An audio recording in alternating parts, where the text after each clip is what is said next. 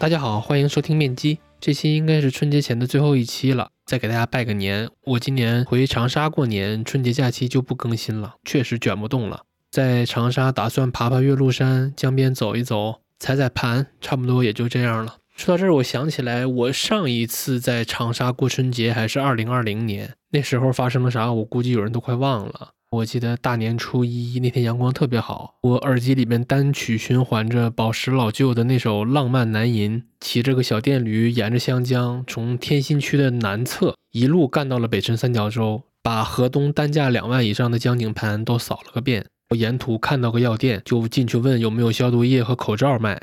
现在回想起来，那个大年初一至今难忘，而且恍如隔世啊。我刚才还用 Nick 开发的小程序查了一下当时我自己的那几个梦中情盘，看看房价咋样，结果是基本都没涨，真的不禁感慨，贝塔真的是贝塔。什么楼市、股市、公募、私募，说到底，赚钱最重要的靠的是什么？还得是电梯上行，电梯上行，电梯上行。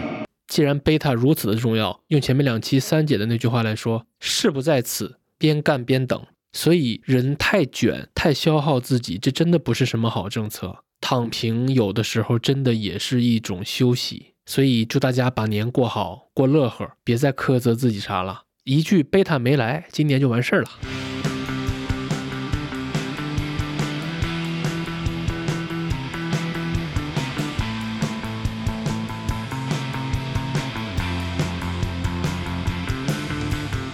说回本期的主题。想和大家聊聊养老，这是一个巨大的话题。我也不相信一期单口就能把它说明白，这肯定不可能。尤其我自己也还在学习，在观察养老这件事儿呢，对我、对我的父辈、对我的祖辈都在变得越来越重要。所以我想每年能就这个话题录那么个一两次，聊聊阶段性的见闻、想法，还有学习心得。大家也不用预期太高，当听我唠嗑就行。养老是一件很个人的事儿，但是呢，我想先聊聊宏观，因为中国的方差太大了。你越了解整体情况，反倒越容易看清楚自己的问题，进而意识到自己家的这点问题其实非常普遍，并不特殊。所以在个人层面也没有必要放大自己的困难，有问题咱们解决问题就好。还要想提醒大家一点，就是你们也知道媒体的操性，你让他碰养老城乡二元化这种话题吧，他没这个胆子。当然我也没有。呵 呵但是放大养老焦虑，几百万养老够不够？吹泰康养老院有多豪华？没有儿女的老人在养老院如何如何？老闺蜜们在农村盖别墅共同养老，你让他碰这种话题，胆子大大的有。我想说的是，在这个问题上，我们有很多空泛的焦虑，还有刻板的印象。但是焦虑的反面是具体，大家都爱焦虑，但就是不喜欢具体。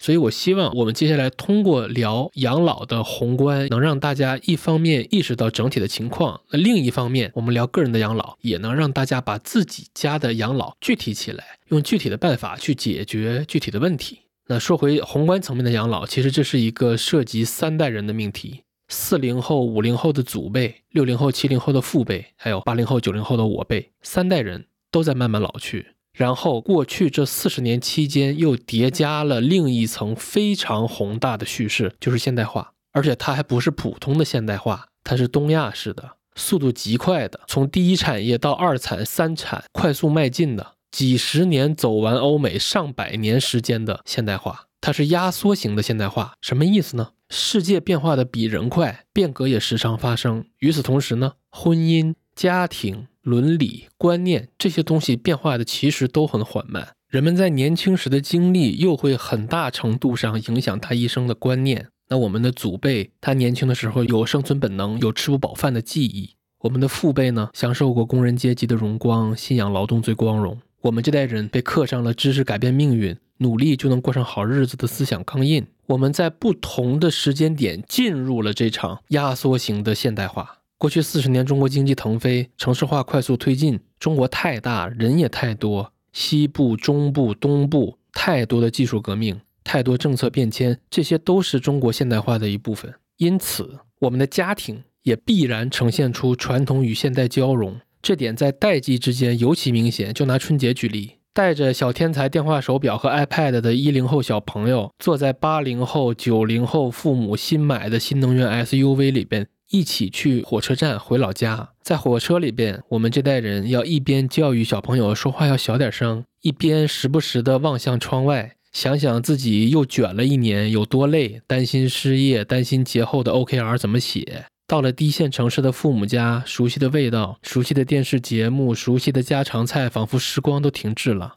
饭桌上，父辈们跟我们唠家常，说今年退休金每个月又涨了几十块。大年初一又要开车赶往住在镇上的祖辈们的家，路上我可能停车买了点炒货，买了米面油，顺便给小朋友买了两杯蜜雪冰城。那爷爷奶奶家有点破，屋里边也不暖和，他们话也不多，就是坐在那晒太阳。你看着爷爷奶奶的日子，觉得既陌生又有点可怜，但是又能怎么办呢？正想着呢，爹妈又找过来嘱咐你要去谁家吃席，和你商量谁多少份子。以上种种就是这种压缩式的现代化的缩影，而春节恰恰是各个代际难得交汇在一起的窗口期。我们三代人的养老也是在这种背景下。与此同时，随着城市化而变得越来越碎片化的家庭之间的方差也极大。每个家庭的收入水平、生活方式、地理位置、养老资源配套、人口结构也相差甚远，所以咱们中国式的养老问题绝非西方那种从传统走向现代的单线进化的发展路径。我们的养老问题一定是复杂的、流动的、曲折的、充满差异的，这里面也一定充斥着观念冲突、代际矛盾以及妥协。那中国式养老的另一大特点就是，我们都活在儒家孝道的观念里边。我知道你很无语，但是你先别无语。孝的概念确实根植在我们的观念里边，它天经地义，我们也都习以为常。但是横向比较的话，其实这种观念并非天下大同，至少它和西方家庭是有巨大差异的。用费孝通先生的话说，代际关系在西方的内涵是甲代服于乙代。乙代抚育丙代，这是一种接力模式；但是代际关系在我国的内涵是甲代抚育乙代，乙代反过来赡养甲代，它是一种反馈的模式。尽管很多人，比如我妈，非常看不上养儿防老这个观念，但是必须承认，养儿防老就是符合国情，而且向来如此。为了防杠，我也再插一句啊，养儿防老里面的儿指的是儿女，不是儿子。客观的讲，因为中国家庭从夫居的情况是主流。所以儿子确实也被期待去扮演更加重要的养老角色，但是实际生活经验，大家会发现这个观念太过时了。都说女儿是爹妈的小棉袄，你从来没有听说过儿子的说法。我想说的重点是，同样是养老这两个字，但是你放到中国和海外，其实它有着相当不同的内涵。也许在那些早已经完成了城市化，而且更偏向福利性财政支出、人均可支配收入也更高的国家。养老这个词确实有点像每个代际的独立命题，但是中国式养老，我认为一定是两个代际共同的命题。抛开个例不谈啊，我们只说主流整体层面，主流一定是这样的，就是两个代际互相帮扶，就好像你不赡养爹妈，亲朋一定骂你不孝、没良心，对吧？生了你这么个白眼狼。那同理，如果我们这个代际生了孩子，生了孙辈，但是我们的爹妈不帮忙带，这话放到舆论场里边，好像怎么听也不太合适，对吧？当然，我也同意，随着经济进一步发展，这种观念也一定会发生变迁的。但是这个过程具体会如何，我不知道。我再举个例子，最近看了很多日本的资料嘛，我看很多日本的一户建，也就是大家比较熟悉的那种日式小独栋，它里边可能住着两代人。但是这种建筑其实很多都有两个入户门，你从两个门进去以后是两套完全独立的生活空间，父母过父母的，孩子过孩子的。你说我炖了碗汤想给孩子送过去，你得穿鞋出门，绕到孩子的入户门才能给人家送过去。那这一套听完好像也没啥不可接受的，对吧？八零后、九零后有条件的肯定都愿意自己独立生活，能有个自己的空间。所以我想说，确实都会变的，谁都说不好。我甚至觉得啊，等以后养老问题更加突出，很多家庭会阶段性的回归那种传统的大家庭模式，这也不是不可能的。你看，全职儿女都已经不是什么新鲜词儿了，对吗？关于养老，我觉得还有一股被低估的巨大的力量，就是政策。前面说了，中国式养老一定是装在家庭这个框架里面的，而政策又会通过很多种方式，直接或者间接的去干预家庭。这种力量可能比大家想象的要大得多。我举几个例子，比如包办婚姻、买卖婚姻这种陋习，你可能心想，这都什么年代的事儿了？但是其实它是一九五零年我国首部婚姻法才直接禁止的。现在看起来平平无奇，放到当时，你想反抗上一代对自己婚姻的干预，你是有法律武器的。那你说这种政策，它难道对家庭的形成没影响吗？放到现在，婚姻自由是一种不需要说出来，也是不可挑战的社会共识。这就是政策带来的变化呀。再比如上世纪六七十年代发生的事儿。那具体是啥我就不说了，但是那段时期直接对家族啊、宗族啊这些不是制度的家庭制度造成了非常巨大的冲击。再比如七十年代我们开始的计划生育、优生优育政策，可以说彻底改变了我们的生育观念还有行为，而且这个政策的影响至今都非常巨大，对吗？再比如人口流动还有户籍制度，它也直接影响了家庭的地理迁移了吧？哪怕到现在，我想搞个北京户口，也跟天方夜谭一样。我老婆就老骂我说：“你别老鼓捣播客了，赶紧去把北京居住证办了。”她好以家庭单位去排那个新能源车车牌儿。当然，现在中国绝大部分城市，它的户籍限制都形同虚设了。再比如，九八年的房改政策影响了家庭住房吧？而且从六零后到九零后，家庭财富的大部分其实都跟九八年的房改政策有关，对吧？因为它直接开启了往后中国的房地产时代。那你说房子怎么可能不会影响到你的养老安排呢？再比如大家都很关心的养老第一支柱的可持续性问题，本质上这也是一个政策，不是吗？我们的退休金每年按照何种速度增加，还有我们养老金个人账户里的钱的记账利率，这些本质上不都是政策意志吗？再比如延迟退休到底卡到几岁？我想说的是，大家确实会低估政策这个变量对未来养老的影响。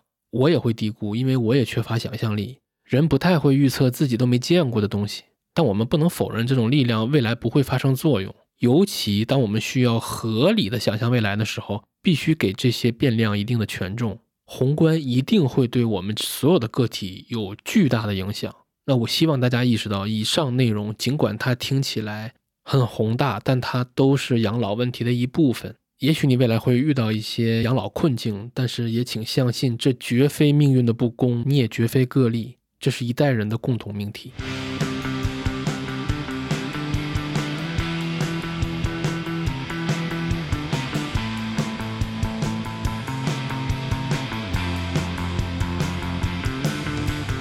接下来，我想分享几个我个人认为对养老很重要的务虚的概念。第一个是替代率。把它单独拎出来说，是因为我发现金融行业在谈到养老问题时，普遍会拿替代率说事儿。他们会把替代率作为衡量我们退休以后生活水平的一个标准。当然，我也能理解，毕竟这是一个国际通用指标嘛，又可以量化，方便大家直接感受。那替代率既然是率，它就是一个比值的问题，对吗？分子端不用多说，就是你退休后的收入。关键是这个分母端到底用哪个指标比较好？如果这个事儿不较真，大家很容易就会被放大焦虑了。我们平时看到的替代率，它分母端默认的是退休前的工资水平，这个算法当然没问题了。但是你仔细想想，它真的符合实际吗？我随便举两个例子，我爸他的养老金替代率是百分之四百，听起来有点离谱，因为他退休前领的是劳保。那你说对他而言，这个替代率还有意义吗？在很多经济欠发达地区，比如东北，我见过很多父辈都会想尽一切办法提前退休。为啥呢？因为他的工资是企业给发的，但是退休金是国家给发的。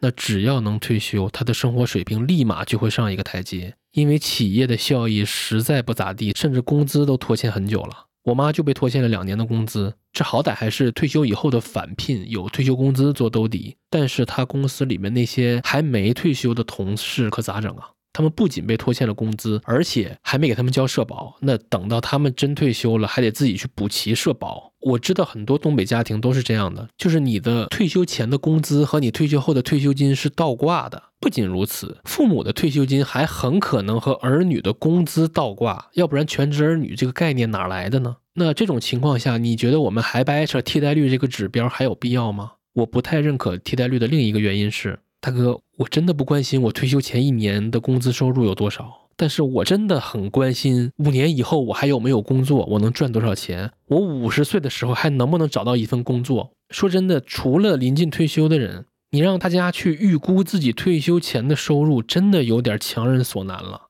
中国普通劳动者他的收入高峰普遍较早，可能三十到四十岁这个区间就已经打疯了。你像我这样赚经营性收入的个体户、小老板，明年能赚多少钱都跟开盲盒似的。还有一大类群体，根据社科院世界社保研究中心郑炳文老师主编的《中国养老金精算报告》里面，它有一个数据：二零一九年的时候，以单位性质参与社保缴纳的职工人数大概是一点九亿人，翻译过来就是有班上的人。同期以个人身份参保的人数大概是八千万人。个人身份说白了，不就是灵活就业吗？这还只是二零一九年的情况，现在呢？现在我们的灵活就业人数早就超过一亿人了，而且郑敏文老师的这份报告还预测，灵活就业人数这个群体未来会快速扩张，以后会大幅超过职工人数。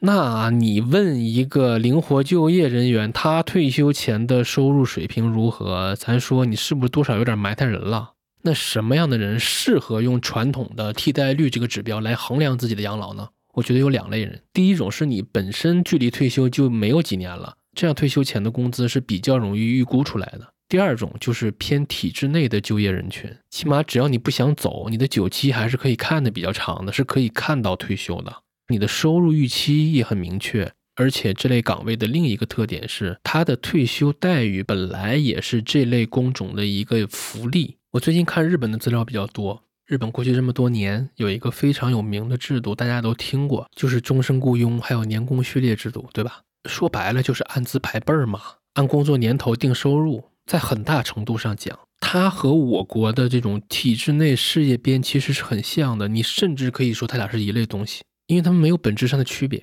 那我想提醒大家的就是，这种偏终身雇佣制的安排，它其实是一种事后补偿。什么意思呢？在你职业生涯的前期，其实你的人力资本是最有优势的阶段。但是这个时候呢，论资排辈儿算年头，你的工资是低的，相当于企业在占你的便宜，而且你越是人才，企业占的便宜也就越大，因为对企业来说，它低成本的留住了人才。而在你职业生涯的后期这个阶段下，你的人力资本优势已经不在了。那反过来，这些终身雇佣的企业要把它前面占你的便宜补偿给你，这样才公平，对吧？但是你细想，这套游戏能玩下去，有一个巨大的前提。就是企业本身它得是稳定的，企业的经营周期必须要长于个体的职业生涯，只有这样，企业才能去履约，它需要有不断的业绩增长，才能兜住它越来越高的人力成本。包括我国体制内，那用这个角度，你就能理解我国体制内它很有竞争力的退休金，它本质上都是事后补偿的一部分。呃，我说这么多，其实就是想告诉大家。以后你再看到有人拿替代率这个指标来说事儿，借此来告诉你未来你的养老是堪忧的，你要能意识到替代率这个概念是很虚的，它的适用范围也相当有限。替代率这个指标不是不能用，但是我认为把它的分母端改一下更合理。我们不用退休前的工资水平，而是把分母端改成你所在的当地它的社会平均工资，这样的话它更能衡量出你的退休金能不能支撑你过上一个社会的平均水平。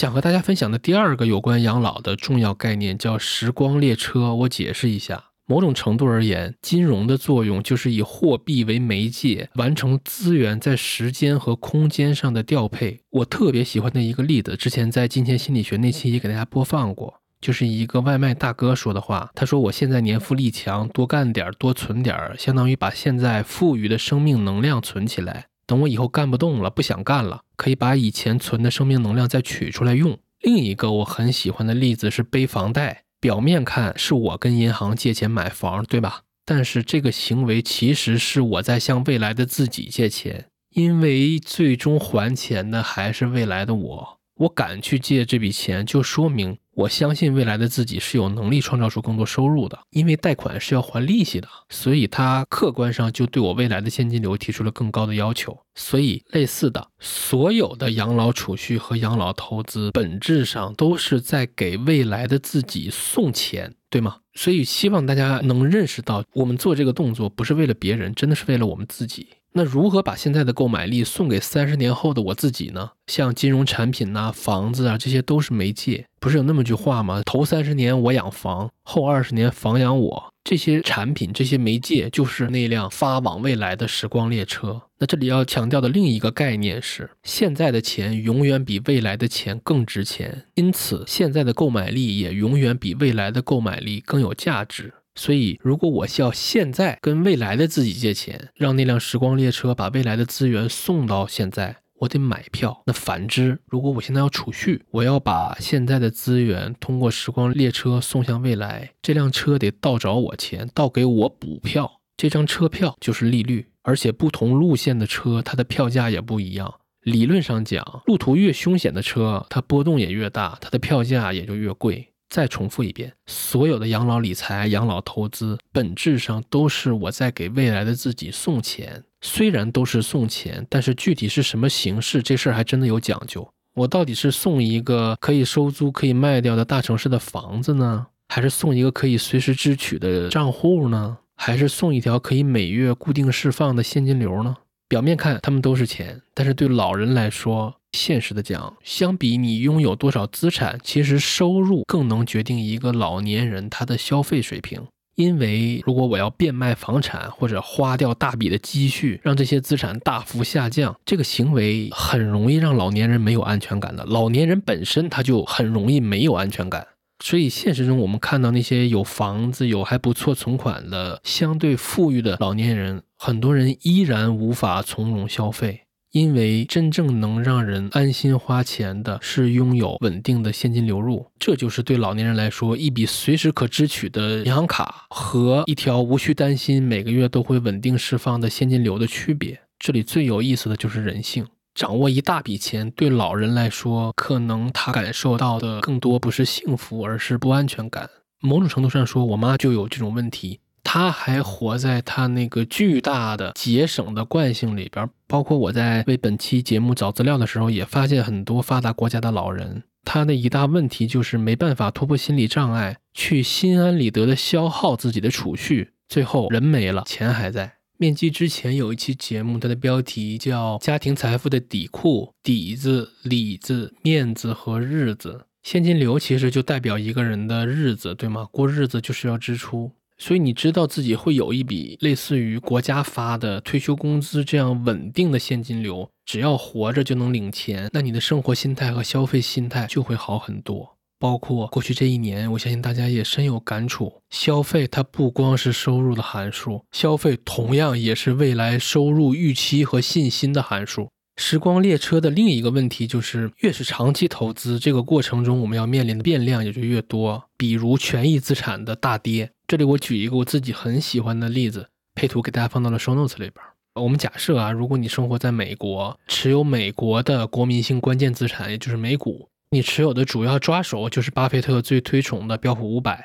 我们假设你一九九四年开始定投它，你的目标是为了自己的养老做储蓄投资，每个月固定的投五百，风雨无阻。从一九九四年开始，你连续投了十五年，到了二零零八年次贷危机了，此时呢，你已经累计往这个账户里边存了九点六万美元。但是因为这场暴跌，零八年你的养老金账户最终只有九点四万美元。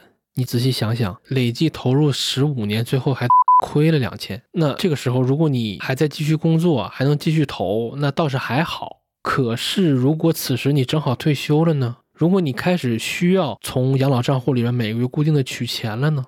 你要知道，美国的养老体系是以 DC 模式为主的，不像中国的 DB 模式，国家管不了那么多的。你主要就是从自己的个人养老账户里边取钱。可是此时你的养老账户根本就没赚到钱啊！有人会说，那你退休就赶上零八年，这点子也太背了吧？但是你仔细想想，如果时间足够长的话，难道遭遇经济危机它不是确定性的事件吗？即便是美国这种每轮经济周期跨度都很长的国家，零八年你能躲过去，还有二零年。那如果是 A 股，我们不用说了，四到五年就是一轮周期了。既然是长期问题，那我要不要考虑通胀呢？会不会我遭遇到从温和通胀进入恶性通胀呢？那如果我又遭遇了类似二零二二年英国养老金险些被击穿这样的风险呢？所以还是那句话，越是长期投资，要考虑的变量也就越多。似乎只有通过有效的分散，才能对冲掉这种风险。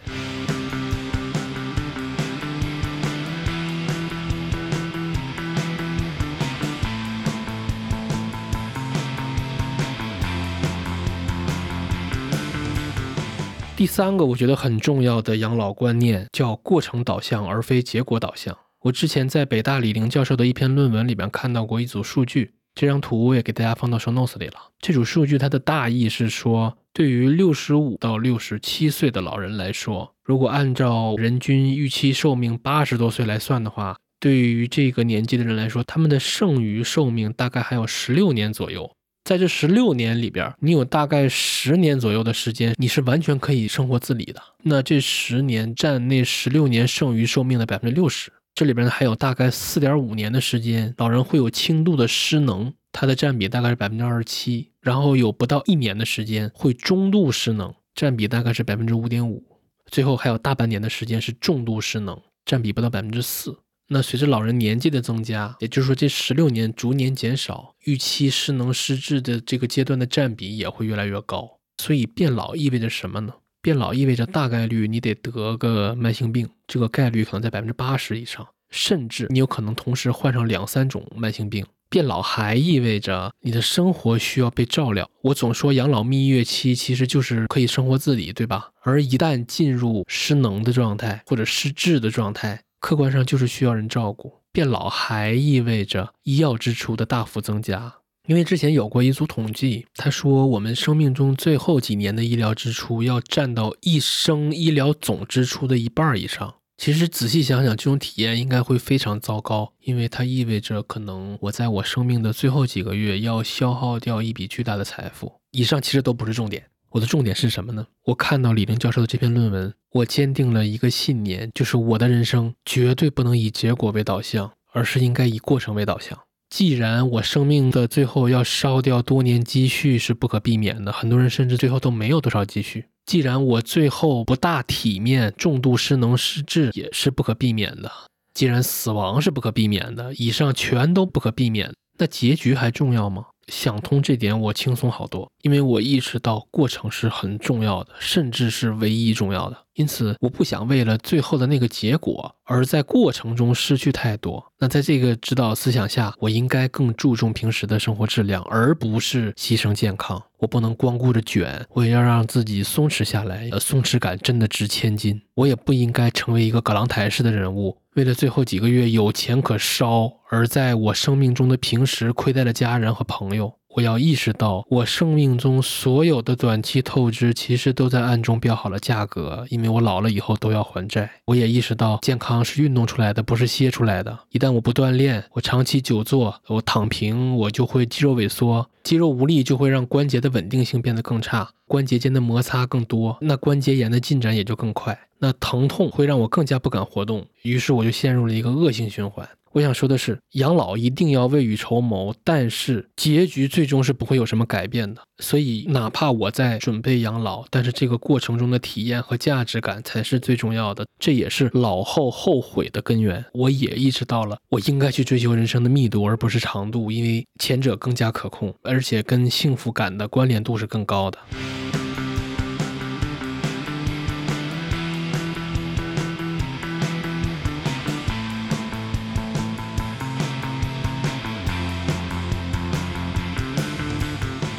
最后一个养老观念是说给我自己，也说给八零后、九零后这个代际听的。我觉得父辈没有我们想象的那么弱，这也是我今天的一大感慨。我不说别人哈，至少我自己面对父母会有一种天然的自以为是。迄今为止，面基一共录了三期和我妈有关的节目，其中有一期是单口。本来我找我妈上来，其实就是水两期更新而已。可能我和我妈太熟悉了吧，我我真的觉得这两期平平无奇，但是结果出乎意料，这两期节目的互动量都出奇的高。也有很多听友批评我说太自以为是了，老想着改变我妈。其中最经典的一条评论是：“这小子和他妈说话一股爹味儿，太狠了，差点给我干破防了。”必须得承认，我们的父辈真的没有我们想象的那么弱。我特别喜欢向彪老师提的那个附近性的概念，在附近性这方面，我们的父辈是要远远强过我们的。我们是活在远方的宏大叙事里边。是活在自己内心的小确幸和小悲伤里面的。但是我们对周围的世界可能是没有足够的察觉和探索，至少我自己是这样的。但是我发现我的父辈们在他们自己的生活里边，他们都是和他们自己附近的人和事打交道的一把好手。就比如我前阵子回家遛狗的时候没带门禁卡，进不了小区，最终狗比我好使，我家狗子跟保安大姐可熟了，大姐看在狗的面子上放我进去了。还问我呢，说你是杨姐的儿子不？搁北京回来了。再比如，我去我老婆家也是，我丈母娘下楼总能和人打招呼，都熟。我陪她去买菜，我发现她会去固定摊位买，比如买茭白，可能今天的那个菜并不是很新鲜，老板会直说，他会嘱咐我丈母娘去别的摊位买新鲜的。我观察到这些，我觉得他们都是我不曾有过的体验。我从来没有在家附近交过那种熟悉的陌生人似的朋友。我除了跟外卖小哥说声谢谢，我几乎没和谁打过招呼。我甚至现在想想要和一个陌生人打招呼，都觉得有点儿难为情。仔细想想，对我们已经退休的父母来说，他们的养老生活就是完全构建在附近里面的。可能我妈一年也见不到我几次，但是小区门口的门卫大姐、我舅、我老姨、我妈健身房的那些老姐们儿。还有小区门口的超市老板、周围邻居，这些人是他每天都要见到的。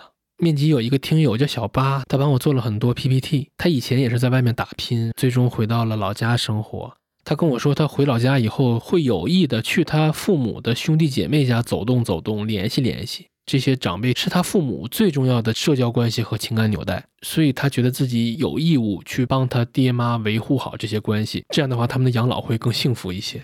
所以我想，至少是我吧，确实应该对父母多一些同理心，也相信他们能过好自己的日子。我们可以去帮他们，但是好像不能去管他们。当然，我也不会 放弃去影响我妈，尽管这很爹味儿，但是我确实希望她能多去探索，多去走走玩玩。尤其还在养老蜜月期，可能以后年纪大了，有心也无力了。比如节后我要去上海录播课，其实就可以叫他一起去玩几天。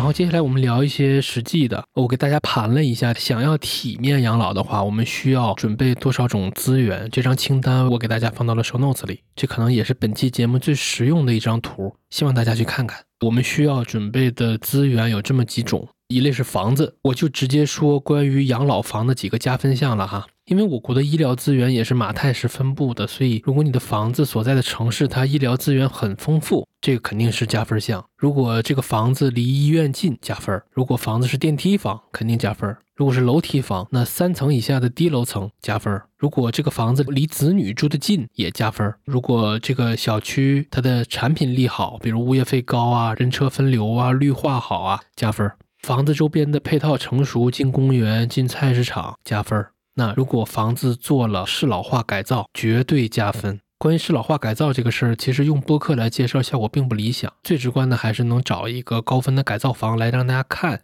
所以我在 B 站上给大家找了一套视频链接，我也放到了 Show Notes 里，十分推荐大家看一下。我自己也学到很多。第二项资源就是稳定的现金流。前面时光列车那一盘也有提到，兴全基金翻译过一本国外的书，叫《养老金投资组合》。书里边有两个洞察，我印象特别深刻。第一个洞察是说，养老投资和普通理财最大的区别在于，对老年人来说，真正的刚需是花钱，因为支出是刚性的，你要过日子，因此每年都要有足够的现金流，而且稳定的现金流这个形式对养老来说真的特别重要。第二个点是，我不知道大家有没有想过，既然股票基金这些权益类资产它的预期收益率明显更高，可是为什么我们在国内还有海外？看到的正统的养老投资组合里边，它主要配的都是偏债类的、高确定性的、预期收益率偏低的资产，很反直觉，不是吗？那这本书也给出了答案。前面说了，养老的刚需就是取现金，有了这个硬约束以后，对养老来说，只看平均回报率或者复合年化收益率是不够的，因为回报的顺序也同样重要。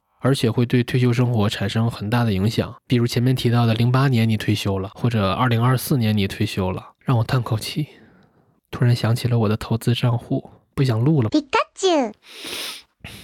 所以这就是养老投资组合普遍重视控制风险的原因。一方面，它可以方便大家在养老的准备期可以持续的买入；另一方面，构建可以避免绝大部分意外的保底资产才是正道。也就是说，更高的收益率并非是养老投资最终要追求的首要目标。关于这点，对于一个上了年纪的人来说，他是很容易接受的。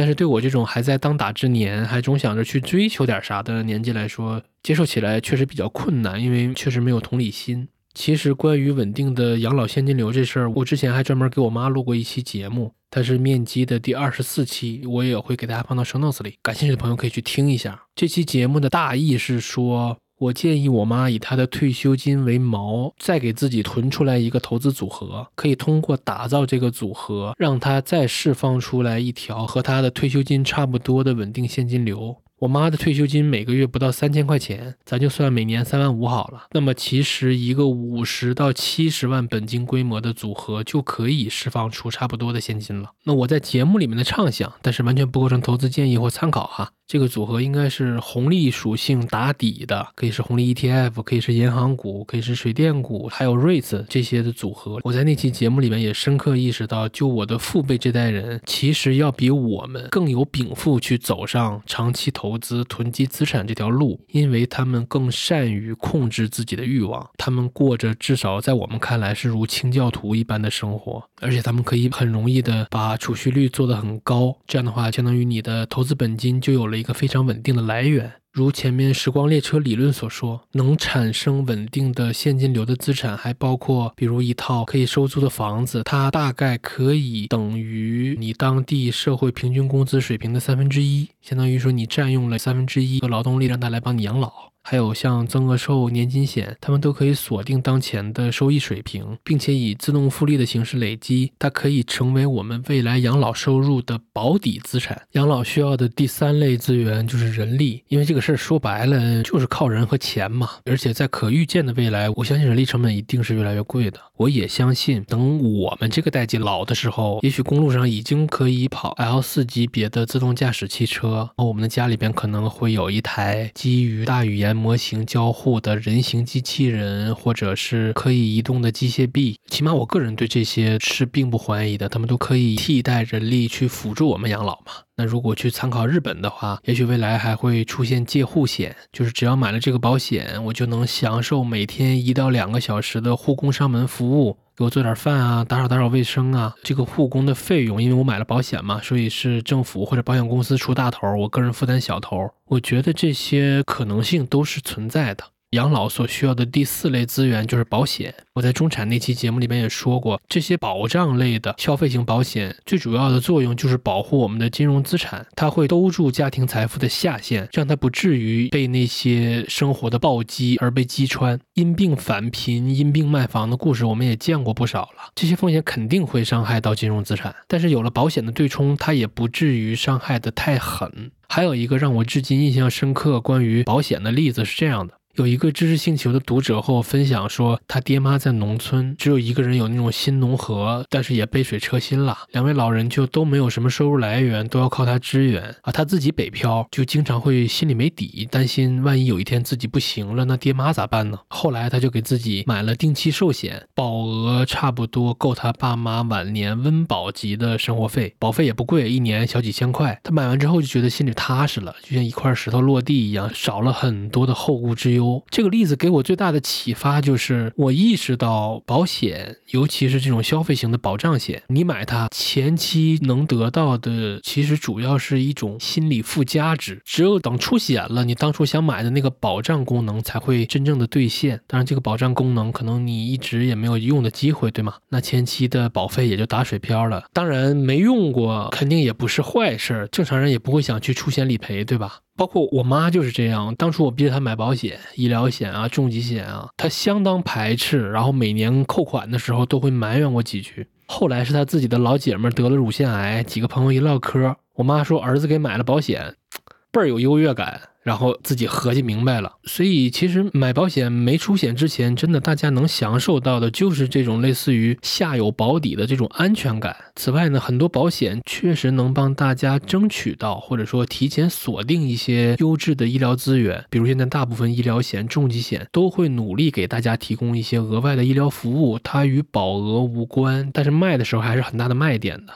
再比如像我给自己买的医疗险，就要比普通的医疗险贵个六七百块钱吧，每年贵出来的这部分是因为它可以报销我在特需部还有国际部的治疗费用。那说白了就是多花这点钱，就是为了就医体验能更好。那回到养老这个框架里边，因为大部分人给自己准备的养老现金流其实都不是很充裕，因此像这种重大的意外呀、疾病啊导致的大额支出，就是我们养老路上的绊脚石。那一旦我们遇到了，很容易我们之前所有的养老规划都失去了意义。所以确实需要花掉一部分钱，用保险去对冲掉这部分潜在的风险。那在 Shounos 里面这张表格的最后一列，我还罗列了养老的几大风险，一种包括超预期的通胀，它意味着我们的养老储蓄的购买力会大幅损失。还比如个别要素涨价过快，尤其如果这些要素又是大家养老的刚需，比如医疗费用。我复盘过美国过去这么多年通胀速度最快的消费项目，我发现有两个场景的涨价速度是远远。跑赢 CPI 的一个是医院里面的消费，一个是大学的费用，还有一个养老风险，就是因为个人瞎作、瞎投资，最终损失了财富。不是有那么句话吗？叫没有人因为通胀而破产，但是很多人因为想跑赢通胀而破产。所以年纪大了，真的要服老，要明白，再去为了高收益的可能性而去承担额外的风险，已经不是这个人生阶段应该追求的了。那上了年纪以后，再去做一些大额的支出啊，投资理财啊，真的应该及时和儿女沟通，要听劝。因为在这个领域确实存在着很多信息差，这些老生常谈，我在节目里边也多次重复，跟我自己亲妈就重复过更多次了。最后我们聊聊我国的养老三支柱。我在收 notes 里面给大家放了一张图，它展示了我国现在三支柱的现状。嗯，但是在我录制的时候呢，二零二三年的数据还没出来，所以大部分数据仍然是二零二二年底的数据。等数据出来了，我会再更新。这块我也一直盯着呢。需要强调的一点是，对个人来说，养老三支柱它并不是彼此。独立的，而是重叠的关系。有人兼具三大支柱，有人兼具第一和第三支柱，也有人只有第一支柱，独木难支。第一支柱整体来说，我个人意见极大，但是又能怎么样呢？嗯。很多话我不好说，大家自己去看 show notes 里面那张图的数据吧，可以多想想。我就说一点，第一支柱分为两种，一种是城镇职工养老保险，现在有一点三六亿人在领；第二种叫城乡居民养老保险，现在有一点六四亿人在领。你们猜猜这两种养老保险它的平均金额差距有多大？十八倍。你没听错，十八倍。职工养老保险平均每个月能发大概三千六百块钱，那城乡居民养老保险现在平均每个月只有两百块出头。我觉得这是巨大的结构性不均，很不共同富裕。当然了，我们现在的养老金体系是现收现付的嘛，原来人家交的多，现在领的多，天经地义，确实没毛病。我个人完全同意。但是你也不能否认，每个月两百块钱的退休金，它真的能解决最基本的养老问题。我就说说自己的观点，咱们能不能直面问题本身呢？或者我这么说，就是很多问题它根本不是经济理论谁对谁错的问题，而是价值观的问题。什么叫价值观？价值观首先要回答的一定是谁更重要。那按照这个思路，我就要问：一点六四亿已经退休的老人，每个月领小几百块钱的退休金，它是不是问题？如果是问题，它重不重要？如果它重要，应不应该解决？请大家抛开经济学，抛开那些语言学派理论的迷雾，直截了当的想想这三个问题是不是问题？如果是，重不重要？如果重要，应不应该解决？只有承认它是问题，然后想去解决，才会有办法。比如城乡居民养老金这个事儿，那财政支出能不能垫一些呢？六十岁可能还能赚一些劳动性收入，那七十岁以上的呢，能不能用财政给他们垫一垫？那你养老金体系反正都是转移支付，那我能不能从第二支柱里边转移出来一些呢？第二支柱规模足有五万亿，却只覆盖了小几千万人。第二支柱我们后面会具体聊，它的缴纳呢，个人最多交百分之四，单位最多交百分之八。那能不能从单位缴纳的那部分匀一些出来给城乡居民呢？我再强调一次，我不想和大家讨论对不对、该不该的问题。任何一项政策，它能实现帕累托更优势的改进，可能性都不大，无非是谁承担代价的问题。这个问题只有你承认它是问题，并且想解决，才有所谓的办法。我个人觉得哈，在经济学领域，对不对真的不重要，它只是谁去承担这个代价。行了，不多说了，第一支柱说完了。第二支柱，大家自己去双 notes 里边看图吧。有第二支柱的人，你放心，他的第一支柱肯定也不会差。这些人的养老也完全无需担心，放心好着呢。第二支柱说完了，第三支柱就是 已经快被说烂的个人养老金账户。其实我做这期节目一开始最主要的就是想聊一聊个人养老金账户的，为啥呢？因为它已经一周年了。去年十一月份就应该做这期节目的，但是我想等一些官方数据，等他们更新了我再做。结果干等也不更新，索性就不等了。目前能看到的几个带引号的新的数据是这样的：二零二三年六月底，个人养老金账户的开户数是四千万。存缴人数和存缴规模，干等也没公布，只知道二零一三年一季度末的存缴人数大概是九百五十三万人，平均每人存了两千块钱。这就是目前的整体情况。个人养老金账户可以买四类产品：存款、理财、保险，还有 FOF。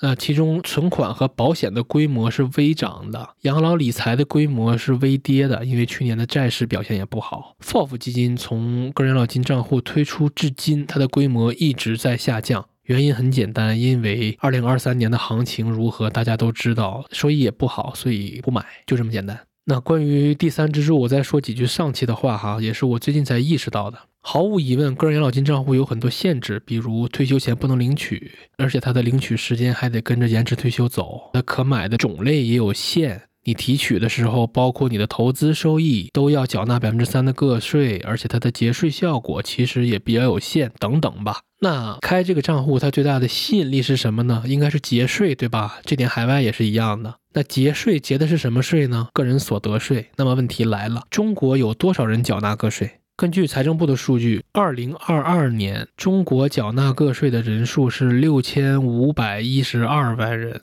占全国就业总人数的百分之八点四。我们再 call back 一下，个人养老金账户数目前的最新开户数是四千万嘛？你用四千万的开户数除以六千五百一十二万人的个税的税基，我们可以算出来，目前个人养老金在缴纳个税群体中的渗透率已经超过了百分之六十了。真实存缴人数也就一千万左右，人均存了两千多块。我看完这些数据才意识到，起码在人数层面，个人养老金账户这个事儿可能已经快饱和了。这点我也和一些基金公司里面的朋友私下交流过，他们说，理论上买个人养老金账户的应该是那些收入比较高而且稳定的上班族，对吧？比如医生啊、老师啊、程序员、企业高管这些人。但是实际上呢，主要的缴纳群体全都是金融行业的。我猜啊，部分原因有两个。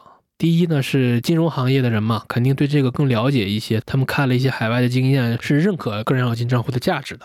还有部分原因可能是为了完成任务，所以我现在对个人养老金账户整体真的没啥期待了。我意识到它就是少数人的游戏，但是参考海外的经验，也不排除它未来会有大发展的可能。美国当年去推广这个第三支柱，也是响应者寥寥，根本没啥人搭理。可是为什么后来规模增长这么快呢？因为改政策了，他会半强制的默认大家去买入，就类似于直接扣款。如果你不想买，得签署各种文件才行。这样一来呢，大家都买，你不买，其实不太随大流，也挺让人恐惧的，对吧？比如我现在让你去抄底，而且呢，美国还能把第二支柱里边的钱转存成为第三支柱。这样一来呢，后来的第三支柱发展的速度就很快了，而且规模也真的也足够大。类似的，你想想，包括我国的第二支柱企业年金，还有职业年金，一个单位里边那么多人，众口难调，都有自己的想法，按理说应该怎么也做不起来的。但是它是怎么推进的呢？就是单位内部会成立一个只有几个人规模的企业年金领导小组，类似于这么个组织吧。这个小组拍板把这个事儿就给定了，所以这本质上还是少数人替大多数人做了决定，就没什么阻力。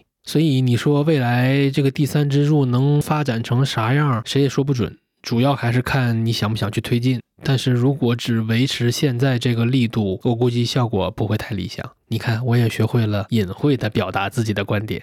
最后给大家快速过一遍个人养老金账户能买的四类产品，你要注意的点。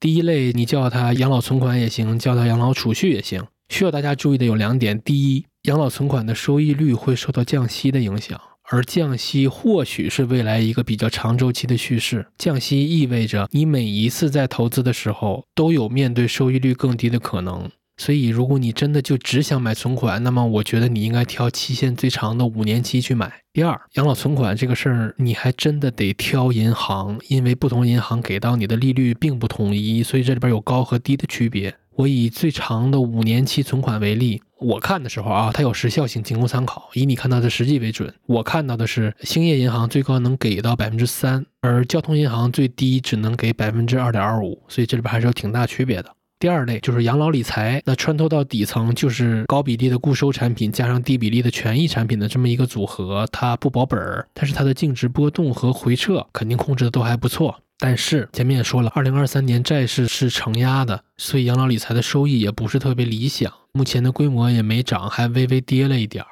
二零二三年，它的整体年化收益率是百分之二点四九，平均的最大回撤是百分之一点一八，其中业绩最好的一个产品实现了百分之四点三三的收益率，最大回撤只有百分之零点五六。但是过往收益不代表未来，对吧？这都是说不准的事儿，所以我也不说名字了。然后我在 show notes 里面给大家放了一下养老理财产品，它在风险和回撤这两个维度上的散点图。我想强调的一点是，很多养老理财产品都引入了收益平滑机制，什么意思呢？当这个产品的累计收益率高出一定水平的时候，它不会把这部分超额给到你。它会提取出一部分超额收益，转入到一个叫平滑基金的东西里边。然后未来，比如说某一年它的投资收益不好的时候，比如说跌破了某一个下限，它会从那个平滑基金里边拿出来一部分收益去贴给你。这么做最大的好处就是，你买养老理财，每一年它收益的方差不会很大，所以你的持有体验会比较好。很多人买公募基金会骂娘，也跟这点有关。就是你买之前吧，都会看它的复合年化收益率，对吧？我们假设它是百分之十，这百分之十的潜台词就是我把过去这么多年的累计收益折算成每一年的回报是百分之十。但是，如果你以这个回报率为锚，真的买了，你就会发现，实际上你持有每一年的回报率都跟百分之十这个锚有巨大的偏离。这是因为权益类资产它的收益本身就是非线性的，尤其 A 股周期性很强，这个操性，它就意味着收益的分布最终会呈现出少数极爽的暴击时刻，加上大部分非常无聊且难熬的垃圾时间。我以二零一八年底到现在这轮周期为例，五年，对吧？一九、二零、二一、二二、二三，五年里，一旦你错过了二零二零年这一年，那剩下这四年，你大部分时间其实都是想骂娘的。你知道更痛的是什么吗？是你在二零二零年上车了。扯回来，所以我觉得收益平滑机制这招很不错。尤其如果有给自己家里边的人管钱的听友，我觉得你可以学习一下。只不过呢，你做的这个平滑基金，它的资金来源可能并不是你投资产生的超额收益，而是你拿自己的工资去往里垫钱。然后第三类是养老保险，养老保险你在买的时候，你会发现每款产品它都会给你展示两个数，一个数叫上年结算利率。一个数叫保证利率，或者假设啊百分之二收益写进合同，然后你还会发现不同的产品它写进合同的那个数差别还是挺大的，有的只给你保证百分之零点五，有的他敢给你保百分之三。这是因为目前主流在售的养老保险，它的收益有两部分构成，一部分叫保底收益，就是我们前面说的那个保证利率或者是写进合同的利率，以及浮动收益。在售的养老保险里边，我们把它分为稳健型和进取型这两类，其实很好区分，你就看它的保证利率或者写进合同的收益率有多高就行了。保证利率在百分之一以下的都是进取型。就是它的保底低，但是只要投资收益还行的年头，它真正给到你的结算利率并不低。然后那些保证收益率在百分之一以上的，比百分之二啊、百分之二点五的、百分之三的，这些都是稳健型的。它的特点就是保证利率是高的，但是最终给到你的结算利率一般来说会比进取型的要低一些。也就是说，它的权益类资产的仓位可能会低一些。所以这两种就看你怎么选了。当然，你也可以一批两半全都要。另外需要大家注意的一点是，大部分在售的这类养老保险都是年金型的。它会让你选择领取年龄啊，以及是按月领啊，还是按年领啊？前面那个时光列车那盘我们也提到过，你要想好自己到底是想给未来的自己送一笔钱，还是送一条稳定释放的现金流。第四类是养老 FOF，也就是基金组合。目前来看，名字里带年份的，我们管它叫目标日期型的 FOF。它的权益仓位普遍要比目标风险型的 FOF 要高，也因此它的波动是更大的。那进一步的，不同的权益仓位比例也决定了你在熊市和牛市里面拿到的结果不一样，所以大家要有这个预期。另外，我说几句我个人的想法。面基采访过徐立明老师两次，他也是一个养老 FOF 的基金经理。其实两次访谈都很不容易。第一次是二零二三年初，那时候面基的订阅粉丝只有几百个。那个时候是因为个人养老金账户刚刚推出，我想聊这个话题。FOF 也是四类产品中我个人最喜欢的，所以我主动找了华夏基金的朋友去帮我问，真的是纯靠关系请来的。因为那个时候我啥也不是，I'm nobody。第二次请徐老师来，就是刚过去的二零二四年初。说实话，这个时候还愿意出来讲，而且不是小范围的交流，是直接面对流量，我是很佩服也很感激的。完全不构成投资建议。我自己的个人养老金账户买的就是徐老师的产品，我就说说我自己作为持有人的感受。我第一个感受就是，其实选择成本是很高的，需要把这个人的过往业绩每一年的都找出来，因为每一年的表现就意味着我的持有体验。因此，这个人的过往业绩应该越早越好。Y 份额虽然是二零二二年底才推出来的，但是我国的第一批养老 FOF 是二零一八年就推出来的，还是有很多业绩可查的。第二呢，如果你像我这样就卯着养老 FOF 就买了，我们需要了解一个基金经理的投资思路。那无论是通过看基金报告、访谈、路演视频、纪要这些都可以。当然，播客也是个很不错的形式，而且我觉得播客要比前面几种形式都要好，这也是我自己在做的事儿。因为只有了解了基金经理的框架，我才能去理解他的思路。徐老师的框架就是自上而下去抓这个中观的风格，明确了这一点，再去看季报，才能部分理解他的操作。但是反过来了解一个人、跟踪一个人，其实是要花很多时间和精力的。所以我也建议大家最好谨慎控制你个人养老金账户里边的基金数量。如果你还想跟踪研究的话。其实类似的面积第一期我也建议过大家，就是你的基金账户本质上也是一个基金组合，对吗？所以你也要有意识的控制你的基金数量，因为多了肯定兼顾不过来。另外，徐老师有一个观点，我也特别同意，就是个人养老金账户这个事儿吧，像我这种得买三十多年的，我真正想要的结果是我退休时账户里的净值。现在我才买了三期，而且就在我录制的当下，此时此刻的 A 股，它已经超越了二零一八年，是堪比零八年的熊市。所以此时此刻看，注定是很让人失落的。但是我也认同这个说法，就是现在的结果并不是我未来养老的结果。所以前期不断投入，把规模垒起来。是最重要的。等后期规模大了，那基金经理的投资水平会很大程度上影响我的最终结果。这个就是养老 FOF。那到此，个人养老金账户里面能买的四类产品，它的要点就都给大家梳理完了。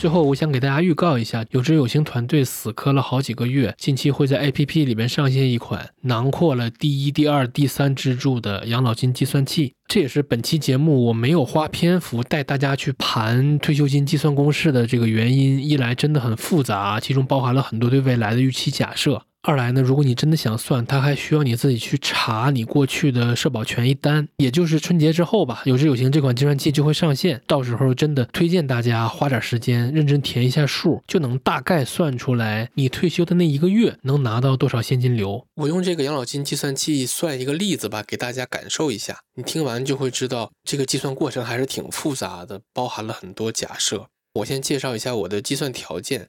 我觉得这些条件和算法要比最后的数字还要重要。我算的是一个九一年出生的人，工资看齐北京市社会平均工资水平，不查不知道。我真的没想到北京的社平工资已经快看到一万五了。那咱就按照一点五万来算。然后我交的是企业职工社保，在北京参保，截至二二年年末，我已经累计缴费了八十二个月，个人账户已经累计了十二万。我的月缴费基数是一点五，预期每年工资涨幅百分之三，涨到四十岁以后就不再涨了。预期社平工资涨幅也是百分之三，预期个人账户的记账利率也是百分之三。我假设自己六十岁退休，退休前一直都有在缴纳社保，我还坚持每年顶格买入个人养老金账户。我假设账户的最终年化收益率是百分之四，其实也都是保守估计。我的预期寿命是八十岁以上，全部都是要计算的条件。你也能感受出来，其实它还挺复杂的。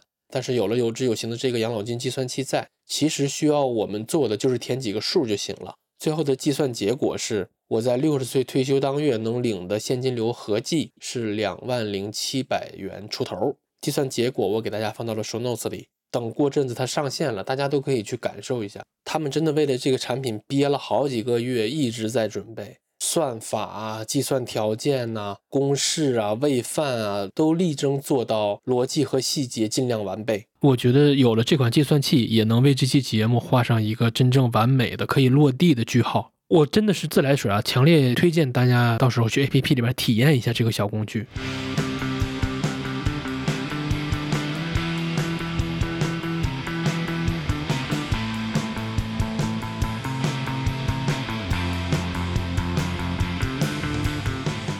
养老这件事儿，对我爸妈这些六零后来说，它是正在进行时；对七零后而言，它是近在眼前的事儿。我老婆公司有一位女同事，就是七零后，真的是算着日子等退休。她那状态，用每天跳着踢踏舞上班来形容，真的不过分，给我老婆羡慕的不行。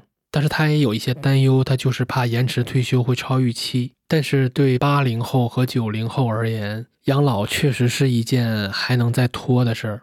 它就好像远方的灰犀牛，这头犀牛它奔跑的脚步声你是隐约可闻的，但是我们也明确的知道灰犀牛离我们还很远，而且眼前更是荆棘密布，虎狼环伺，顾不了那么许多。对我们而言，养老这件事重要，但是不紧急。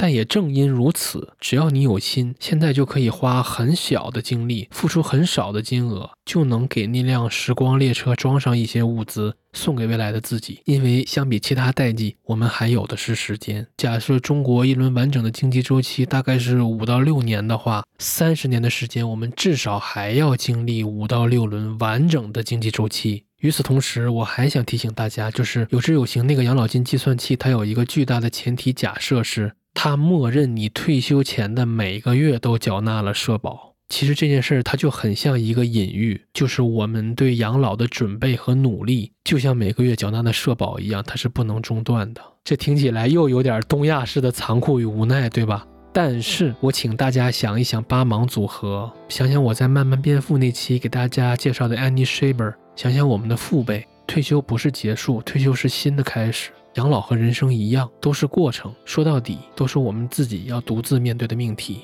那本期就到这儿，再次祝大家好好享受假期，我们节后再见。